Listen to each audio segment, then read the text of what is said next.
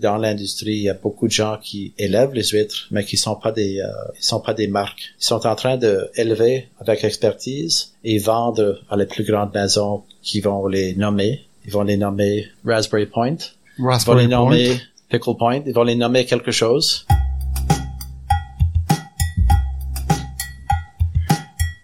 On est dans le jus version estivale. On parcourt euh, une partie du Canada. Aujourd'hui, on reçoit, on est à l'île du Prince-Édouard, à Charlottetown, et on reçoit Robert Pendergast. Bonjour. Alors Robert, toi tu es revenu, euh, t'es natif d'ici? Je suis né dans un petit village, moins de 150 personnes, et j'ai euh, j'ai fait des études à l'extérieur et ensuite dans ce parcours d'études, j'ai décidé de, de poursuivre, euh, étudier un peu et, et travailler en cuisine. Et cette, euh, cette décision a été prise à Montréal. La décision de cuisiner a Oui. été prise à Montréal. Oui, j'étais là euh, 90 et dans l'année 90-91, j'ai tellement respiré des bons euh, arômes de nourriture et, et dé- dégusté de la bonne nourriture et en plus j'ai été invité chez des gens et j'ai commencé à prendre euh, un nouveau sens de, de, de, de régaler un peu. Et qu'est-ce que tu faisais à Montréal en 1990 J'étais à la recherche d'une passion euh, à poursuivre. J'imaginais que, que je poursuivais une euh, jeune jeune femme qui qui qui, euh, qui m'intéressait, que, que j'avais rencontrée à l'université Sainte-Anne, Nouvelle-Écosse. Ok. Finalement, euh, en 90, j'ai- fait le, le trajet à Montréal. Et en 1995, je m'excuse, euh, je suis parti pour aller euh, cuisiner en Pologne. Une semaine avant de partir, j'ai j'ai vu cette femme-là dans le métro. C'est la seule fois que je l'ai vue à Montréal. Toi, tu es acadien. Oui, je, je, je suis né euh, à l'ouest de l'île et ma mère, euh, son nom est Eileen Chasson, Chasson Pendergast, et euh, elle a grandi sur une ferme. Tout le monde là parlait français. Quand elle est allée euh, à l'école, les gens se, se moquaient d'elle un peu parce que son anglais était un peu euh, difficile. Et euh, elle a continué à, tu sais, à aller à l'avance. Et euh, elle- même elle a dit, c'est comme, je vais pas laisser ces cons là me dire quoi faire. Et elle a, elle a continué euh, plus tard. euh, elle, elle se dit pas une personne politique ou une personne qui se concerne des, tu sais, de, de, de, de la politique, mais, mais en réalité, euh, c'est elle et quelques autres personnes qui ont fait du lobbying pour avoir le français ici à l'île, en- dans les écoles. Ah, quand même. Et, et c'est quoi être euh, francophone, acadien, t'appeler Pendergast? On voit des gens dans la province de Québec, des, gens qui s'appellent Murphy et Maguire et McAllister. euh, ça, c'est des gens de, de Côte-Nord que j'ai rencontrés avec des, des noms comme ça, irlandais. Et ce sont des gens qui ont jamais parlé de l'anglais. Ce sont des gens qui sont qui ont des ancêtres irlandais, mais tu sais, dans mon esprit et dans ma connaissance, ce sont des gens québécois. Et donc, euh, de mon côté ici, euh, j'ai un nom Pendergast, mais euh, si mon père était un chasson et ma mère euh, Pendergast, tout le monde imaginerait que je suis un bon Acadien. Et là, là, t'es pas reconnu comme un bon acadien parce que t'as un nom. Non, c'est euh, euh, c'est c'est vraiment pour moi c'est c'est presque une blague, mais je suis fier d'être acadien et j'ai même euh, décidé de appeler un ami qui est à Montréal. C'est un artiste acadien et bien connu pour son travail et son travail c'est vraiment c'est vraiment trempé dans l'acadienneté. Son nom c'est Rémi Belvaux. Je dis Rémi, qui est un vrai acadien? Il a dit qu'est-ce qui vise la culture, qu'est-ce qui aime sa culture? Et qu'est-ce qui défend la culture, c'est un vrai. Est-ce qu'il y a, vra- est-ce qu'il y a beaucoup de vrais acadiens encore sur l'île? Ah oui, il y a beaucoup de gens, euh, des gens qui parlent pas un mot de français, des gens qui euh, ont grandi en français. Il y a des gens qui cuisinent très souvent des petits plats de la maison acadienne, ou il y a des gens, des gens qui, qui ne dégustent rarement la cuisine acadienne, mais ce sont tous des vrais Acadiens. Alors toi, tu es un cuisinier, euh, t'es un artiste en même temps.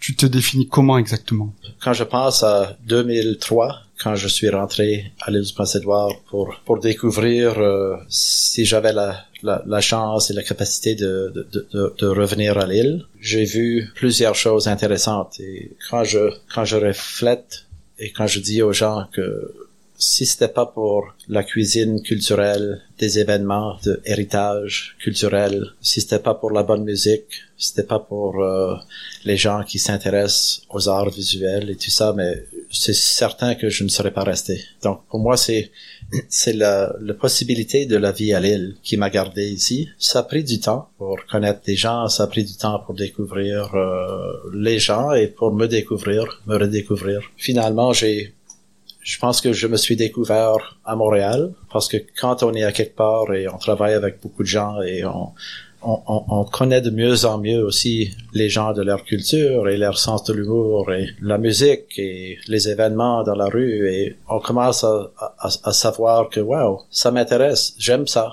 mais il y a d'autres choses et, et, euh, et, et euh, c'est pas tout à fait moi. Et oui il te manquait ta racine? Oui et la famille euh, j'avais quand même une, une, famille avec avec quatre frères et deux sœurs ma mère et mon père et mon père est décédé en 2006, mais heureusement, j'étais là pour trois ans. C'était c'était intéressant. On, on, on s'amusait bien. Prendre le temps, ça fait partie de ta philosophie, j'ai l'impression. C'est-à-dire, tu prends le temps de cuisiner, mais tu trouves du temps ou trouver du temps plutôt que prendre du temps. Trouver du temps pour cuisiner et trouver du temps pour les arts. À Montréal, peut-être que ça aurait été plus difficile vu le rythme euh, effréné de Montréal. C'est ça aussi? C'est drôle parce que deux ans, trois ans à Montréal, j'ai commencé à rencontrer des gens vraiment intéressants. Le, le, le quatrième année à Montréal, je, je cuisinais dans dans deux restaurants, j'ai, j'ai commencé à travailler beaucoup plus souvent avec les huîtres et c'est une chose que j'avais décidé à faire, c'était de travailler autant que possible avec euh, les coquillages et surtout les coquillages de qui étaient rattachés à chez nous. Et pour moi, c'était une bonne façon de, de, de, de se donner les, les skills pour, pour, pour rentrer et faire faire quelque chose d'intéressant ou au moins pour, pour prouver que j'étais un, un, bon euh, un bon gars de l'île. Tu apprends comment travailler les produits qui viennent de chez toi ailleurs. Oui. Tu vois aussi comment ils sont C'est là où j'ai mangé euh, les fruits de mer pour la première fois à Montréal. C'est fou. Parce que j'avais de la misère avec quand j'étais jeune. J'avais un palais un peu délicat. Et quand j'étais à l'université en Nouvelle-Écosse, à l'université Sainte-Anne, je jouais au hockey avec des gens de la région et le gardien de but était aussi un pêcheur de homard. Et c'est lui qui m'a proposé mon premier homard et c'était vraiment délicieux. 19 ans. 19 ans, tu découvres ton premier homard. Oui. Euh, dans les années 90, tu découvres à apprécier euh, les coquillages et les huîtres. Aujourd'hui, euh, si on voit ton Instagram, on voit que tu es un spécialiste du pain et un spécialiste des huîtres. Est-ce que déjà on peut marier les deux, le pain et l'huître en même temps ou pas? Oui, c'est certain qu'il y a dans les cultures par exemple, euh, si on s'en va en Irlande et on va au euh, Moran's Oyster Cottage, c'est pas trop loin de, de, de Galway City et euh, c'est un endroit qui est très fameux pour, pour les huîtres. On peut aller manger les huîtres et les huîtres sont servies à côté du pain brun et du beurre salé. Donc c'est des choses très simples, mais il y a comme un genre de, de, de pain et beurre pour, pour chasser, chasser l'huître Là, tu nous as expliqué comment t'es venu à l'amour des coquillages et des huîtres. Qu'est-ce qui t'a amené à l'amour du pain? Chez nous, à la maison, nous avions souvent, je dirais presque tous les vendredis, il y avait du pain. Quand j'étais très jeune, ma mère avait pas encore commencé à travailler à temps plein, mais généralement le vendredi on avait du pain et elle faisait aussi cuire euh, peut-être une fois par mois. Elle faisait cuire des, euh, des, des, des fèves comme des petites fèves blancs avec de l'oignon, du sel et poivre et souvent, les gens imaginent que ça, c'est le début d'un bon plat, comme le, tu sais, le, les. Mais elle n'arrivait jamais à faire les fèves au lard. On, les prenait à la louche, on mettait sur le pain beurré et on mangeait ça avec euh, fourchette et couteau. Et ça, c'était le, début de mon amour avec le pain. Et ensuite, euh, je suis parti en Pologne en 95. Et ce pays-là, c'était vraiment industrialisé, mais le pain était excellent. Et ça m'a donné comme un coup de cœur pour du bon pain avec euh, le petit goût de seigle. Et ensuite, j'ai fait du voyage. Euh, on faisait du stop un peu partout, comme en Scandinavie, l'Allemagne, la France. À un moment donné, euh, j'ai eu euh, une petite perte. J'ai perdu mon portefeuille. Il y avait quelqu'un qui l'aimait plus que moi. Et donc, il me restait juste un petit peu d'argent et j'ai pu découvrir des endroits pour travailler avec les gens. J'ai découvert comment faire les crêpes normandes avec des gens à Bayeux. J'ai travaillé pour Family Home, la maison où les, la femme elle louait des chambres et euh, j'avais une chambre gratuite, mais j'ai aidé en cuisine et j'ai fait de la vaisselle et j'ai réparé des vélos. C'est comme on trouve une façon de de découvrir les gens. Et là, c'est vraiment vrai que quand tu sais cuisiner, tu peux voyager partout dans le monde pratiquement sans argent, c'est ça en fait.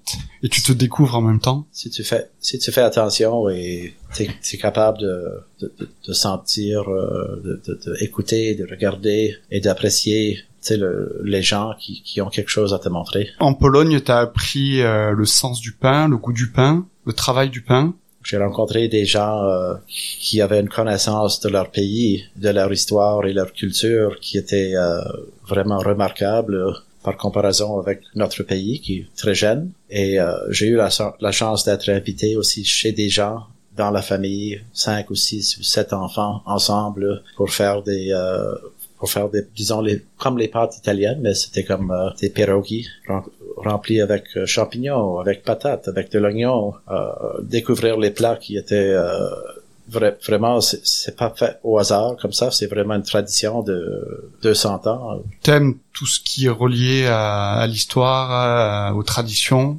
Et aussi, je sortais de 5 ans à Montréal, donc je connaissais aussi pas mal de gens qui étaient euh, de la tradition euh, juive, et en plus des amis, euh, des connaissances, des gens de restaurant. Donc en tombant en Pologne, les gens étaient très curieux parce que ma copine à l'époque était juive. Les gens la rencontraient. Pour beaucoup de ces gens-là, c'est la première fois de leur vie qu'ils avaient rencontré personne juive. Et en descendant comme plus dans le la région de, de, de, Cracovia, il y, avait vraiment un sentiment de la culture juive qui était là, même que c'était éradiqué euh, presque presque tout, tout, autour de, de cette région-là, comme euh, dans les, les, années de la deuxième guerre mondiale. Donc, on le sentait. Mais ils étaient pas là. Mais il y avait comme euh, il y avait des petits pains dans la rue okay. à Krakow et euh, c'est vraiment euh, des biaouis. C'est vraiment comme les bagels. Ok. Euh, on peut pas vraiment, pas vraiment les séparer euh, de la tradition. Donc, t'es allé en Pologne, ensuite t'es allé en Suède, c'est ça? C'était euh, Allemagne, euh, Danemark, où j'avais des amis. Euh, j'ai découvert les fermes dans la région de Aarhus et euh. C'est le, le boisson épicé, ben, beaucoup comme un, whisky. Il y avait aussi euh, petit voyage en, en, Suède et ça c'est les gens intéressants ils ont une tradition de, de, de poisson, poisson fumé, poisson salé, des produits vraiment euh, que j'ai découvert, que j'adorais. Depuis 20 ans, est-ce que tu as vu les choses évoluer ici? C'est certain que ça, ça change et ça continue à évoluer. Au début, en 2003, j'étais choqué un peu parce que je trouvais que, que ça marchait un peu lentement ici à Lille, parce que ça faisait une dizaine d'années au moins que j'étais dans plusieurs villes. Mais euh, il y avait un peu moins de choses dans les marchés des fermiers. Maintenant, il y a beaucoup plus de produits intéressants, il y a beaucoup plus de, de, de, produits qui sont finis, qui sont prêts à acheter, il y a beaucoup plus de, de, de, bières de fabrique ou euh, du très bon cidre d'ailleurs euh, chez, chez des amis pas trop loin d'ici, beaucoup de produits de érable, il y a beaucoup de gens qui ont euh, les ruchers, qui ont du bon miel. Et j'ai mon attachement à, chaque produit et surtout c'est le goût du produit et des fois c'est la façon que le, la personne se représente aussi qui, qui, qui te vend ce produit-là ou fait des échanges des fois. Il y a aussi une tradition libanaise ici à Lille et donc euh, pas seulement libanaise mais syrienne aussi et ce, ce sont des gens qui sont là depuis euh, 120 130 150 ans des fois des gens qui sont là longtemps et euh, quand ma mère était jeune il voyait le cheval qui s'en venait avec un genre de, de, cabane. Et ça, c'était un magasin, un magasin où les gens, ils vendaient un peu de tout. Mais, mais c'était des gens qui s'accordaient bien ensemble euh, et ils aimaient ces gens-là. En tout cas, la cuisine qu'ils ont continué à en avoir. Il y a certaines épiceries ici à Lille. Et si c'était pas pour une ou deux de ces épiceries-là aussi, j'aurais eu beaucoup plus de misère à cuisiner comme je veux cuisiner ici à Lille. Donc, j'ai fait pas mal de choses avec les lentilles dans les shops libanaises, avec euh, avec les petits condiments comme euh, des poivrons rôtis qui viennent de Turquie, euh, avec plein d'autres choses. Donc la fusion oui.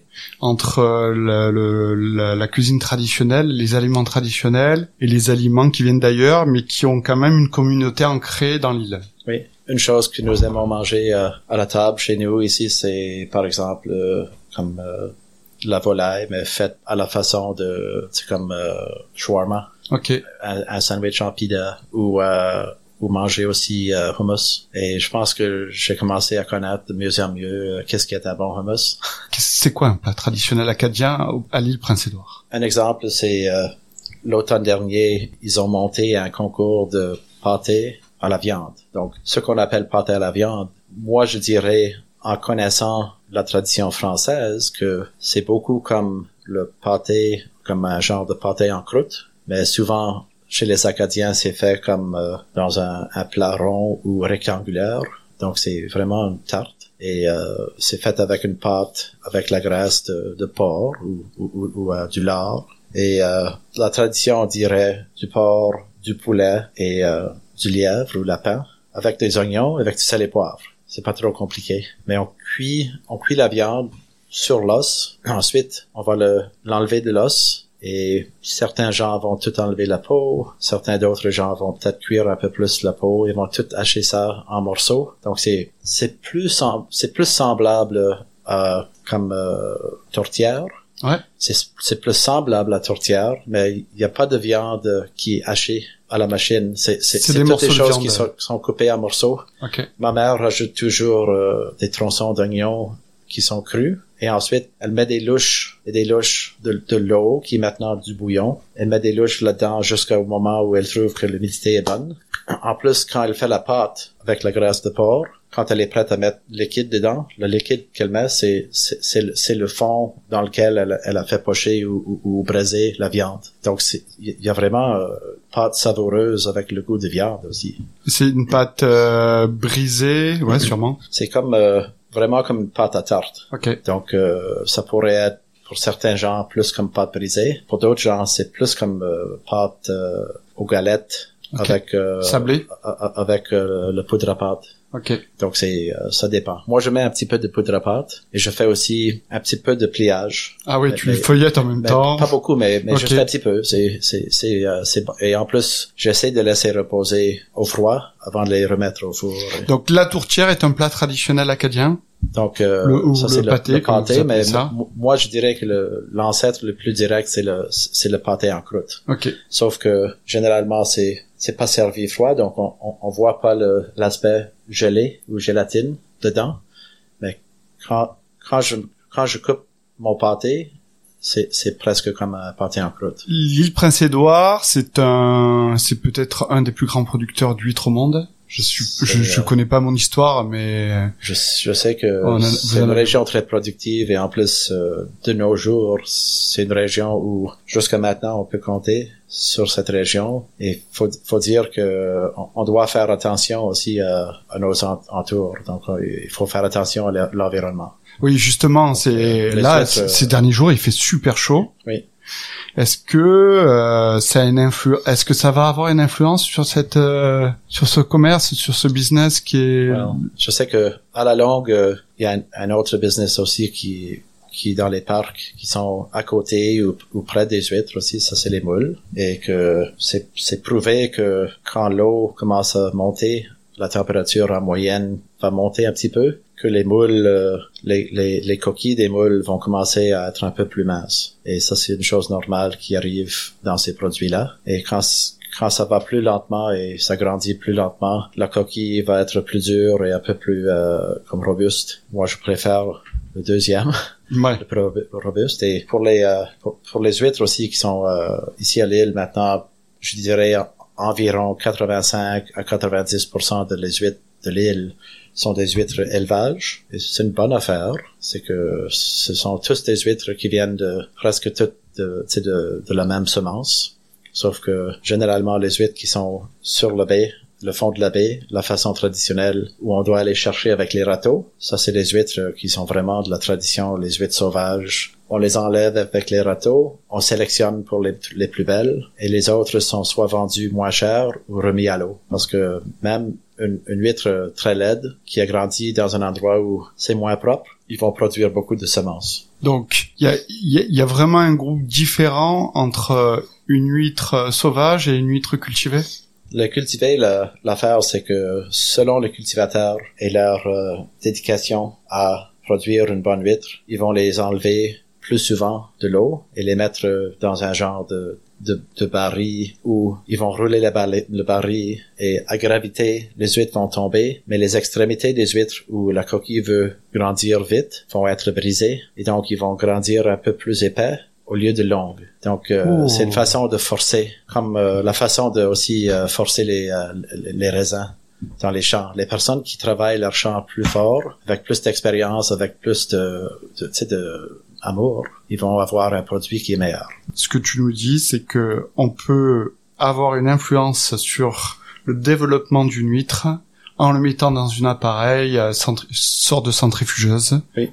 doucement pour pas trop abîmer l'huître quand même, mais qui va casser l'extrémité de l'huître et qui va développer l'huître plus en largeur qu'en longueur. Oui. C'est fou, c'est c'est c'est quand même c'est Quand on voit l'huître à l'intérieur, on, on, voit que que la chair à l'intérieur, il y a des plis et il y a plusieurs plis, comme genre une douzaine de plis. Et ça, c'est tous des endroits où ils sont en train de déposer du calcium. Ça, c'est une partie de l'énergie qui sort de, de, de l'animal. Ça va le grandir un peu et la coquille va le protéger. Donc, les, les cultivateurs qui vont qui vont casser les extrémités de, de la coquille, qui vont les abîmer un petit peu, ça veut dire que il y a aucun endroit pour aller plus long, donc donc ils vont continuer à déposer, mais ça va ça dire devenir une coquille plus épaisse. Ok. C'est intéressant. Ça, ça veut dire aussi un genre de, de coupe qui est plus profonde. ça change le goût de l'huître ou pas? Pas vraiment. Non? Et euh, les huîtres sont quand même près de la surface, donc ça veut dire qu'il y a plus de il y a plus de, de nourriture, plus de plancton. Le, le soir? Près de, près, près de la surface okay. qu'au fond. Ça veut dire que vont grandir plus vite généralement dans la quatrième année. Donc, euh, disons juillet, maintenant il y a des petites semences. En septembre ou octobre, ils vont ils vont prendre des, des, petites petites coquilles, même de la pêche avec les râteaux, ils vont les vendre aux gens qui sont les cultivateurs. Les cultivateurs vont, vont aussi chercher leurs propres semences parce qu'ils vont déposer des, euh, des, des, articles dans l'eau qui sont presque comme des condominiums, des, des, des condominiums pour, pour les, les petites huîtres. Ils vont tout coller là-dessus ils vont grandir jusqu'à peu près la grosseur de un 10 cents ou un 5 cents. Et ensuite, ils vont délicatement les mettre dans des sachets avec des petits trous. Un an plus tard, ou ils, vont les mettre dans un sachet avec des, des, des trous un peu plus gros pour promouvoir un peu plus de l'eau. Okay. Et, et euh, les huîtres, à ce moment-là, sont déjà comme, euh, disons, euh, à peu près la grosseur qu'un petit œuf troisième année, ils vont être comme presque la grosseur de huître cocktail. Mais euh, c'est pas tout le monde qui fait une bonne huître cocktail non plus. Mais c'est fait par exprès. C'est pas un accident que quelqu'un fait un bon huître cocktail. Si c'est devenu plus gros et plus grand que 3 pouces, disons, ça s'est permis comme dans le marché, on peut dire que c'est petit petite huître qualité de choix. Si c'est plus petite que ça, on peut les vendre, mais on doit on doit les nommer cocktail. Et donc, euh, je pense que il y a y a toutes sortes, toutes sortes de petits chapitres et, et, et de petits poèmes dans toute l'histoire de, de, des huîtres ici à l'île. Ça va peut-être te paraître incroyable, mais j'adore les huîtres. Ça, c'est pas incroyable, c'est pas là le truc. C'est que je sais pas du tout si l'huître est hermaphrodite. Comment elle se reproduit, l'huître, en fait? Tu dis semence depuis tout à l'heure Oui, mais euh, l'huître, euh, il y a l'huître qui, qui, est plus... On peut pas le voir, quel est le mâle et quel est le femelle. Donc, il y a un mâle et une femelle. Ils vont... Euh, ils vont mettre aussi, euh, disons, euh, ils vont mettre un, un, un genre de de, de, de filet de, de, crème okay. dans l'eau, qui est le, la semence qui va qui va mêler et qui va produire avec succès un petit euh, genre de vraiment comme euh, un petit nageur. Et c'est invisible, c'est pas possible de les voir. Ils vont nager un peu partout. Les poissons vont les, avaler. D'autres, le vent va, va les, les pousser ailleurs. Et il y en a qui vont mourir, mais il y a des c'est des milliards et des milliards de petites semences. Finalement, ils vont avoir un instinct parce qu'ils sont vraiment une protéine assez, assez, assez fort. Ils vont grandir un peu, ils vont commencer à ne pas pouvoir flotter et aussitôt qu'ils vont trouver comme petit rocher, un caillou, une bouteille à bière, ils vont s'accrocher dessus. Une botte, ils vont s'accrocher là-dessus. La meilleure chose, c'est les roches, les rochers ou euh, des endroits où, où, c'est un peu plus rocheuse, mais ici à l'île, c'est, c'est très peu, ces endroits-là. Donc, souvent, ça va être dans les, sur les petits cailloux. On trouve des huîtres, des fois, qui, qui, sont collées à un petit caillou. Ça, c'est, c'est certain que c'est une huître euh, sauvage. Est-ce que il y a des croisements de d'huîtres? Euh, Est-ce qu'il y a des gens qui font ça? Je suppose que oui, de toute façon, parce qu'il doit avoir des qualités. Chaque huître doit avoir son sa qualité. On fait ça pour les plants, pourquoi pas pour les huîtres? C'est sûr et certain que certains producteurs ils sont dans un, un endroit un peu plus euh, à part les autres. Donc euh, c'est pas mal sûr que leurs huîtres vont, vont être un peu plus euh, particuliers. Mais en principe, ce sont tous euh, les huîtres comme Australica, Virginica. C'est toute la même euh, espèce d'huître. Même d'ici jusqu'en jusqu'en bas de Floride. Donc c'est la même huître. Même espèce. Même espèce. Donc, tu prends des, les huîtres de un peu un peu n'importe où et tu commences à les les évoluer ou les lever ici à l'île, à un moment donné, ils vont être euh, des huîtres du passoire. Les huîtres aussi dans l'industrie, il y a beaucoup de gens qui élèvent les huîtres, mais qui sont pas des, euh, ils sont pas des marques d'huîtres. Ils vont pas envoyer des huîtres à Montréal ou à Toronto. Ils sont en train de élever avec expertise et vendre à les plus grandes maisons qui vont les nommer. Ils vont les nommer Raspberry Point. Raspberry ils vont les nommer Pickle Point. Ils vont les nommer quelque chose. Et c'est mon travail comme comme euh, disons un expert de, de recevoir les gens et de ouvrir les huîtres pour les gens. J'essaie d'aller chercher les meilleures huîtres chez mon fournisseur, chez les grossistes, chez des fois j'envoie les huîtres à Montréal pour des copains, pour des collègues, pour quelques parties d'huîtres. Et par exemple, euh, à un moment donné, peut-être que j'envoie 53 boîtes d'huîtres et quelques boîtes de, de moules parce que j'ai un, un, shipper qui, qui, peut aussi envoyer des moules ou peut-être des, euh, des coques comme des quahogs. Et donc, j'ai commencé à découvrir que c'est intéressant de le faire et de, disons, de, de trouver un bon produit et de l'envoyer et de le poursuivre jusqu'à l'autre côté. Donc, euh, quand je peux, quand c'est pas des temps de pandémie, je, je peux aller trois, quatre, cinq fois par année pour, pour monter des, euh, des parties d'huîtres avec des collègues à Montréal. Et c'est un fournisseur, mais c'est particulier. C'est, c'est pas une chose que je fais tout le temps. J'ai eu des gens qui s'intéressent à ça, mais c'est pas vraiment possible euh, de mon côté, mais je, je peux peut-être fonctionner avec un, avec un producteur ici à Lille, mais je ne veux pas trop promettre à une personne ou l'autre parce que j'aime découvrir les, les nouvelles choses et des fois c'est les huîtres vraiment sélectionné de, sauvages et les gens, ils ont beaucoup aimé ça. Et dernièrement, c'est des huîtres que moi je sais où les huîtres ont été élevées. On peut voir la couleur de la coquille, que c'est élevé à Cascampec ou à Foxley River, mais euh, c'est marqué euh, par une autre compagnie comme euh, un nom spécial. Et je sais qu'ils sont en collaboration avec quelqu'un pour les élever ensemble. Donc, on peut voir une histoire dans la boîte qui n'est pas donnée à l'extérieur de la boîte. Et eh oui, c'est compliqué pour un expert comme toi qui a l'habitude de voir des huîtres. Ça doit être facile de à peu près retracer les choses, mais là, en fait, c'est vraiment un monde incroyable, j'ai l'impression, euh, le monde de l'huître. Et je continue à découvrir, et l'autre affaire, c'est que avec 30 ans ou, ou, 32 euh, ans et plus en cuisine, j'avoue que j'ai oublié plus que je vais reprendre. C'est comme, si, si jamais quelqu'un me demande quelque chose, je peux aller voir et dire, oh, tiens, ça c'est une chose que je pourrais faire et soit je le fais vraiment bien à ma façon ou des fois c'est une chose que j'ai l'expérience de le faire des fois c'est une chose que je vais dire euh, c'est pas vraiment comment je le ferai mais tiens Qu'est-ce que tu en penses? Et donc, on évolue un peu comme ça aussi parce que nous autres, on est, on n'est pas les Français, on n'est pas les Écossais, on n'est pas exactement les Irlandais, mais on est des Acadiens. Acadiens, c'est, comme un genre de distillation de la culture euh, française et euh, je dis aux gens des fois, oh oui, j'ai une mignonnette que je fais pour les huîtres. C'est comme la tradition, mais je l'ai changé. et les gens disent, oh oui, c'est beau. Ma, ma mignonnette, c'est une mignonnette, au lieu de vinaigre de vin rouge, j'ai du, du vinaigre de cidre et euh, j'ai des bleuets marinés. Et euh, pour moi, ça donne un goût de l'île. La mignonnette, elle va aider à, à, à, à, faire sortir le goût, à accentuer le goût de l'huître.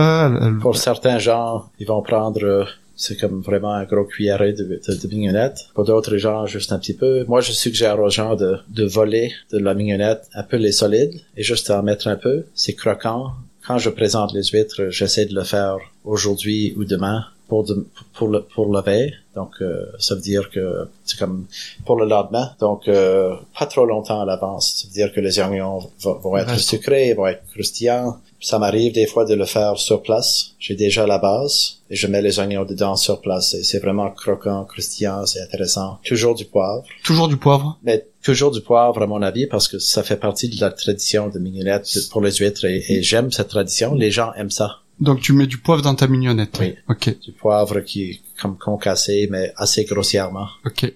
Alors c'est comme ça qu'on mange les huîtres? Est-ce que Moi, on mange les huîtres comme on veut? Ici, les que gens mangent les huîtres comme ils veulent, mais la, la bonne part des gens qui adorent les huîtres à Lille, qui ont grandi en aimant les huîtres, ils vont manger les huîtres nature, sans rien. même pas de citron? Non. Ici, à Lille, moi, j'offre pas le citron aux gens.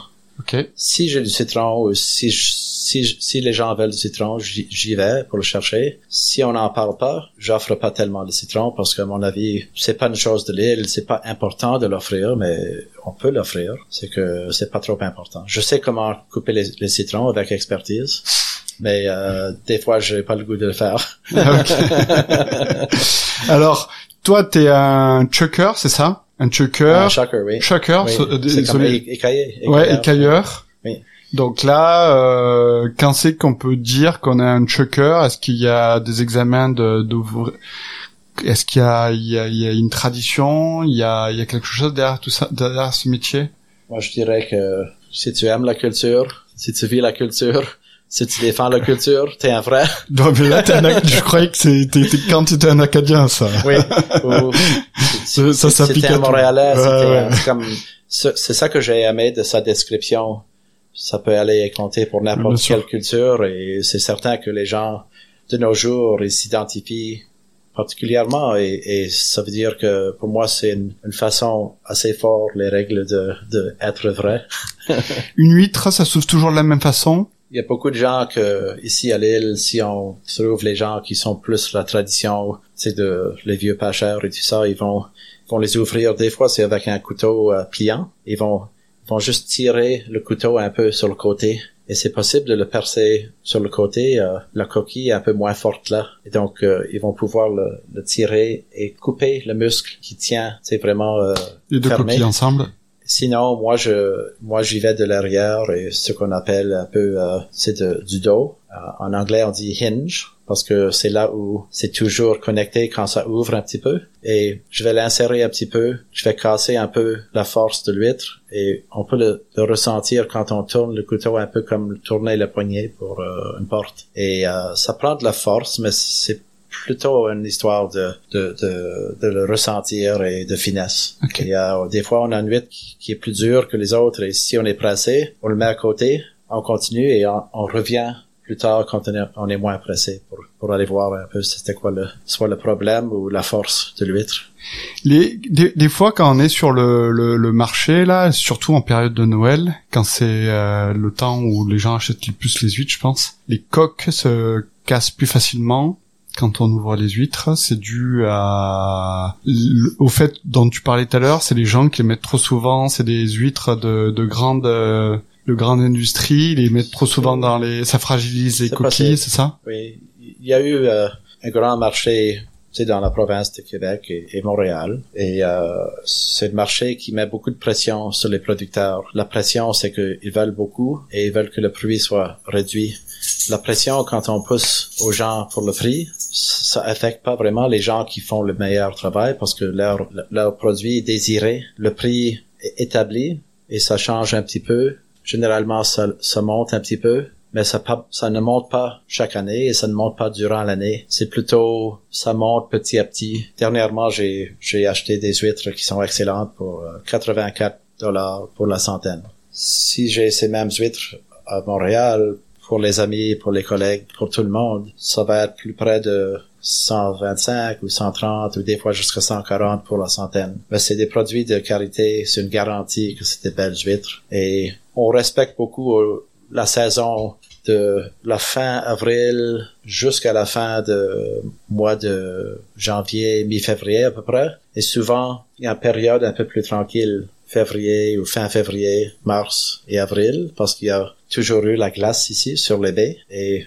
maintenant, il y a des gens qui sont capables d'aller chercher, de sélectionner, de faire une bonne huîtres, une bonne sélection, mais c'est quand même euh, la tradition et donc il, y a, aussi moins de demandes pour les huîtres dans cette période-là. C'est de, de, connaître beaucoup dans les huîtres et de ne pas exprimer tout ce qu'on connaît. Ça, c'est la magie parce que beaucoup de gens s'intéressent un petit peu, mais ils veulent pas tout savoir. Moi, ça me, ça me, ça me, ça me titille quelque part déjà. Et je suis pas dans le marché. Toi, quand quand tu vois que les, beaucoup de gens cherchent les huîtres à un dollar, ça doit te faire mal au cœur quand même. Well, moi je dirais que j'ai travaillé pour des, euh, des fournisseurs comme d'huîtres avec un restaurant à Montréal, euh, à Toronto, à Ottawa, un peu partout. J'ai travaillé aussi avec euh, les huîtres en France. C'est cher et euh, produit garanti. C'est très très bon. Moi je dirais que je préfère les huîtres ici à Lille. Et les bonnes huîtres à Lille, les meilleures huîtres à Lille, à mon avis, c'est meilleur que les meilleures huîtres en France, à mon avis. Mais ce qui est plus important, c'est que, par exemple, une compagnie au Nouveau-Brunswick que je respecte beaucoup, ils ont depuis longtemps les huîtres Beau Soleil. Ça, c'est une plus petite gamme. Ça, c'est peut-être le début de l'huître cocktail ici dans la région atlantique une très très bonne huître, mais ils sont en train de, de viser et de tomber ces huîtres-là pour avoir une bonne coquille dure et pour avoir une bonne huître qui est mature et qui est prête pour le marché à moins de 3 pouces. C'est un cocktail. Et euh, moi, je dirais que ici à Lille, il y a des fois des gens qui vont vendre seulement des huîtres plus petites, mais qui n'ont pas été élevées comme ça. Donc, tu parlais des huîtres beau séjour qui... Euh... Oui, le, le beau soleil, c'est c'est une petite huître avec une marque vraiment bien connue et on peut les trouver un peu partout et c'est même dans les, les, belles petites boîtes de bois et on, on les gens les gens qui euh, qui aiment les huîtres un peu partout euh, c'est comme au Québec ils vont connaître le Beau Soleil. C'est une belle huître qui est qui, a une bonne chair qui joufflue qui est bien salée qui, qui a des goûts comme comme un peu sucré, un peu, on a des, des, petits goûts comme noisettes ou euh, des, des goûts végétales mais ça, ça vient de, tu sais, le, le, plancton qui est de bonne qualité que les huîtres avalent et que les huîtres utilisent pour pour euh, s'énergiser. Donc ça, c'est une bonne huître qui est vraiment excellente. Ça pourrait aller n'importe où au monde, les gens vont l'aimer. Mais des fois, comme j'ai vu quand j'ai fait des visites en Californie, j'ai euh, envoyé des huîtres de l'île là-bas pour un événement et j'ai embauché un ami qui est là à San Diego, mais qui vient de Maryland. Il vient d'un endroit qui est vraiment connu pour les huîtres. Et ça c'est euh, c'est un bonhomme euh, gaucher qui ouvre les huîtres vraiment comme avec euh, beaucoup de classe et vraiment vite comme le vent. Et il les fait d'une façon différente aussi parce que Baltimore ils l'ont toujours présenté sur le plat donc sans liqueur, sans, sans, sans, sans l'eau salée. Et je me disais que oh, c'est une tradition de le faire comme ça. Peut-être l'eau était moins délicieuse là-bas, mais lui, on a ouvert une boîte le jour avant l'événement et on a mangé quelques huîtres et il a dit well je sais je sais que maintenant j'ai mangé euh, ma meilleure huître de l'année ah parce que il sait déjà que il va pas voir beaucoup d'huîtres qui sont de, de petite ou grosse qualité de choix de l'île ou, ou, de la région atlantique parce que c'est trop cher pour les envoyer dans les avions. Donc, surtout, ils vont avoir des huîtres cocktails, mais c'est vraiment avec des coquilles des fois un peu moins développées et trop trop mince. Et donc, euh, leur point de vue de qu'est-ce qui est une huître de l'île du c'est un point de vue qui est très faux, à mon avis. C'est malheureux. Ouais, c'est malheureux. donc là, on va, on va revenir à l'essentiel. Si vous voulez manger une bonne huître, il faut venir sur place. C'est vraiment une bonne question. Moi, je dirais que c'est un endroit où on peut découvrir un peu la source de ces belles choses. Et c'est possible de rendre visite à l'île du Prince-Édouard et de peut-être aller voir les îles de la Madeleine et aussi de voir la région près de Moncton et monter un peu la côte. Et si on, si on met ensemble ces deux régions connues pour les huîtres, et en plus, il y a des huîtres comme un producteur, je pense, aux îles de Madeleine, mais c'est peut-être vraiment une des régions les plus fortes qu'on va trouver. Et on peut, on peut les voir, même si on était pressé, on pourrait, on pourrait voir un peu de tout ça dans une semaine. Et donc, c'est intéressant. Ça fait là, comme depuis des années et des années que j'essaie de inviter les gens, offrir aux gens de venir chez nous pour une nuit parce que souvent j'ai des amis qui me disent ah oui je suis allé aux îles et je suis passé par le chemin savoir ok est-ce que vous vous êtes arrêté? Non. Ils sont allés comme aussi vite que possible du pont jusqu'à leur traversier. Je sais pourquoi parce que le, le, monde a, une vacance assez limitée. Mais il y a aussi euh, l'autre chapitre dans l'histoire c'est que les gens de, de, de, les grandes villes au Québec veulent aller rendre visite aux îles de la Madeleine. Ça fait partie de Québec. Et île du Prince-Édouard c'est comme c'est beau, mais s'en fichent vraiment parce que ça ne fait pas partie de leur province. Et moi, je sais que je peux le dire parce que j'aime beaucoup les Québécois. J'adore la province de Québec. J'ai vraiment mes, mes endroits préférés, mais j'ai beaucoup, beaucoup plus à découvrir dans la province de Québec. Mais j'aimerais, ce que j'aimerais voir en moyenne, que les gens qui vont passer dans notre région, que les gens aient une petite raison à s'arrêter poser des questions, à régaler un peu plus, peut-être pratiquer leur anglais, découvrir les gens qui s'expriment en français, on sait pas. Mais est-ce qu'il y a quelque chose à faire? Là, tu dis j'aimerais bien qu'ils s'arrêtent, et moi aussi, je me suis posé la question. Je me suis dit, je me suis dit, je suis sûr que les gens qui vont au traversier, ils s'arrêtent même pas. Qu'est-ce qu'on peut faire pour qu'ils s'arrêtent? Oui, j'ai déjà des idées. Ici à Lille, les gens s'intéressent à la nourriture, mais c'est pas au niveau que la province de Québec encore. C'est loin de ça, à mon avis. Je suis un réaliste. J'ai déjà vu des endroits que j'adore. Ça, c'est le, le chemin de la côte chez nous. On voit pas l'eau, mais, il y a des mystères à côté de, du chemin. J'ai eu une panne de voiture près de Kamouraska une fois et il y avait un ami que qui, qui d'ailleurs était un chef euh, qui pratiquait beaucoup à, Montréal et il m'avait parlé aussi de Kamouraska. Donc j'ai passé deux jours à Kamouraska en attendant ma, voiture et maintenant chaque fois que je passe, j'essaie de m'arrêter là-bas. Finalement cette année, j'ai découvert des gens qui sont intéressants et qui ont euh, l'épicerie intéressante. Je pense qu'ils ont un restaurant. Je sais qu'ils ont un gros jardin et euh, on s'en est parlé un petit peu. Je pense que cet automne, nous allons monter un petit événement. C'est pas dans la grande ville, c'est dans un petit village, avec les huîtres, avec la musique, mais j'ai insisté, j'ai dit, oui, j'emmènerai les, huîtres, peut-être des coques comme les palourdes, peut-être des moules, mais nous allons venir aussi pour faire de la musique. Et j'aimerais que dans votre région, que vous allez aussi contribuer quelque chose. On va les marier ensemble, les ingrédients, et on va marier aussi ensemble la, la musique, et on va découvrir une culture intéressante. Je veux aussi que les Québécois viennent chez nous pour monter un pareil événement. Et c'est comme un échange. C'est comme, oh, je suis dans le hockey, je vais faire un échange avec une ville à Montréal, euh,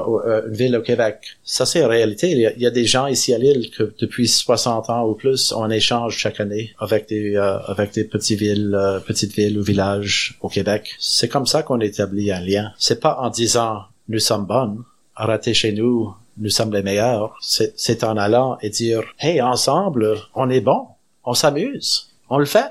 Je te remercie pour ton temps, c'était très intéressant. Espérons que ça va inciter des Montréalais, des Québécois qui vont euh, traverser à s'arrêter au moins, qu'ils voient Charlottetown déjà, c'est une magnifique ville.